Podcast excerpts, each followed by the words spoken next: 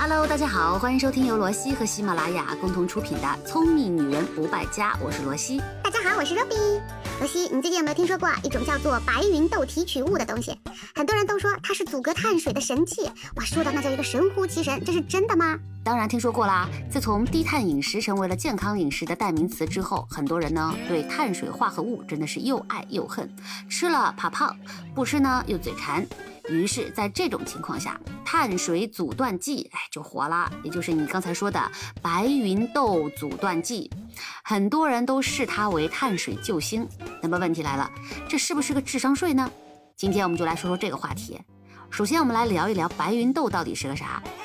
白芸豆又叫做多花菜豆，原产地是在美洲墨西哥和阿根廷，后来中国开始引种栽培。它是一种难得的高钾、高镁、低钠的食品。这种食品在营养治疗上是很有价值的，适合心脏病啊、动脉硬化、高血脂、低血钾症等等的病人食用。其实呢，白芸豆提取物有一个学名叫做淀粉酶抑制剂。啊，这里面有两个关键词：淀粉酶和抑制剂。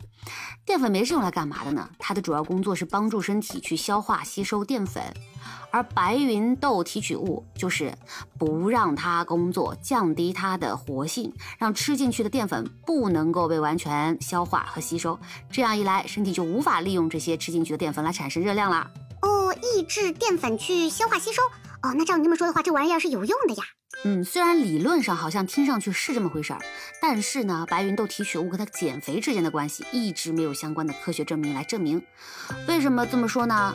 因为白芸豆提取物它如果想要发挥作用的话，有两个不确定的因素。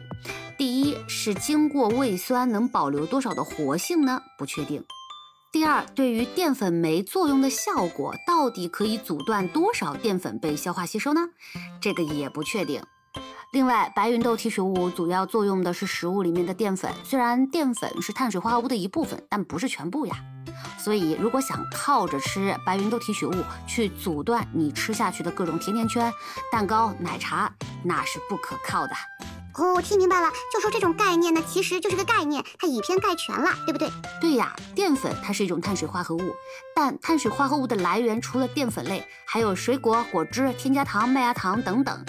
而且一个产品呢能不能减肥，还有很多因素的影响，比如每个人的饮食习惯，有的人特别爱吃肉，有的人呢就爱吃碳水化合物，还有就是一个量的问题，比如你每天摄入的淀粉物质的量和抑制剂的量是否平衡呢？这每个人他摄入不一样，消耗不一样，所以这是一个非常复杂的问题，你不可能靠吃那几颗的药物就能够来解决以上所有不确定的量啊。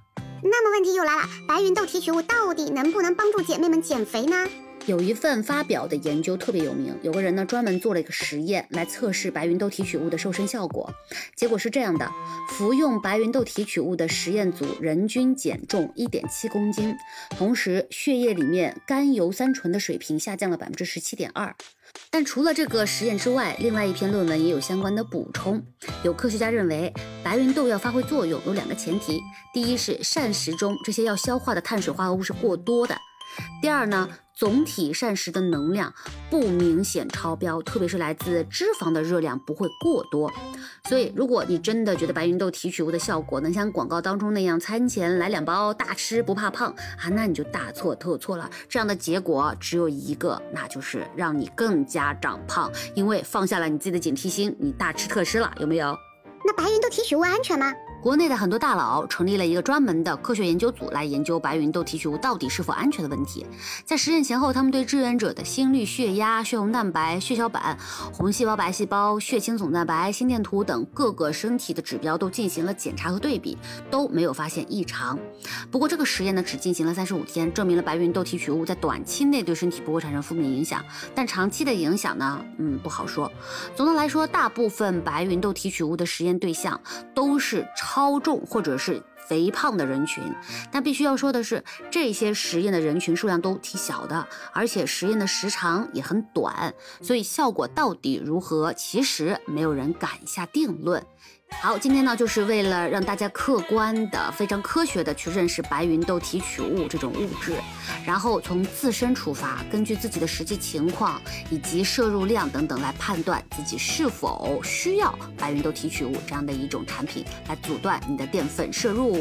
好了，如果你真的是很想减肥的话，还是那句话，管住嘴，迈开腿，好吗？让我们下期节目再见啦，拜拜。